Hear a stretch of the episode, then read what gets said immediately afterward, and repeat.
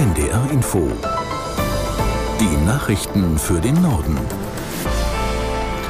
Um 15.31 Uhr mit Sönke Peters.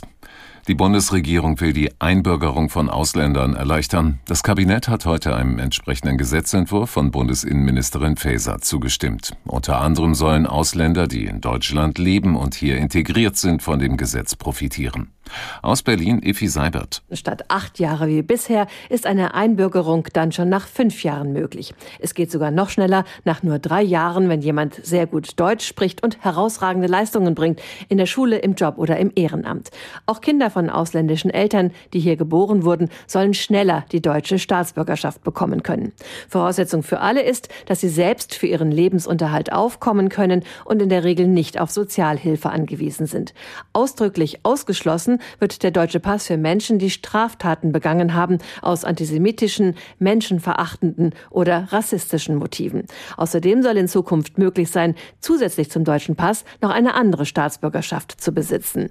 Innenministerin Faeser verspricht sich auch, dass ein moderneres Einbürgerungsrecht Deutschland attraktiver macht für internationale Fachkräfte, die gern die deutsche Staatsbürgerschaft bekommen möchten.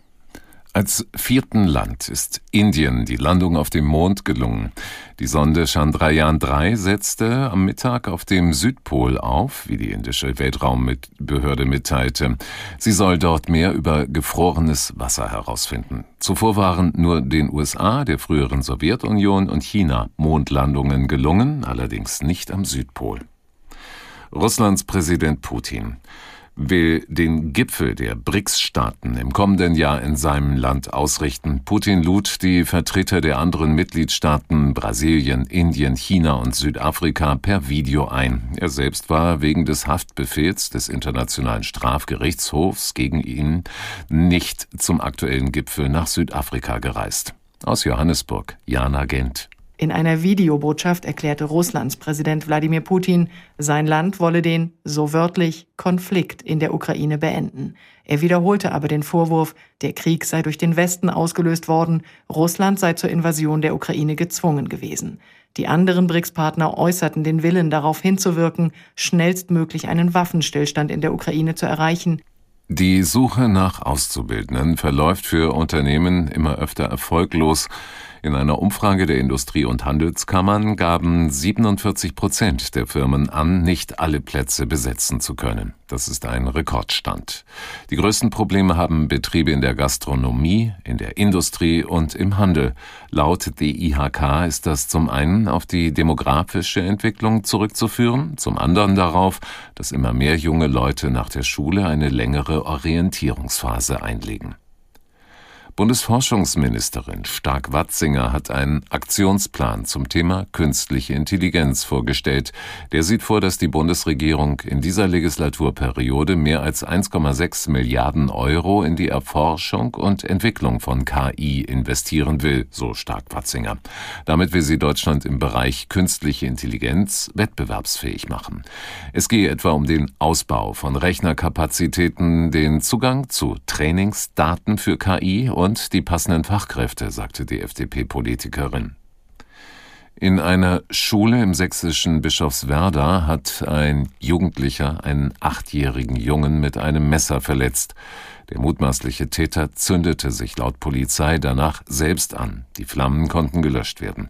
Aus Bischofswerda Jens Czewinka. Es war gegen 9.45 Uhr, als der Amok-Alarm bei der Polizei einging. Kurz darauf wurde ein 16-jähriger Deutscher überwältigt und festgenommen. Nach Angaben der Polizei soll der Jugendliche heute Morgen einen achtjährigen Schüler in der Schule mit einem Messer angegriffen haben. Das Opfer wurde offenbar schwer verletzt mit einem Rettungshubschrauber in eine Klinik geflogen. Die Polizei geht von einer Einzeltat aus. Zum Motiv konnte die Polizei noch nichts sagen. Niedersachsens Ministerpräsident Weil fordert den Bund auf, im Umgang mit Wölfen aktiv zu werden. Die Weidetierhaltung brauche dringend Unterstützung, sagte der SPD-Politiker.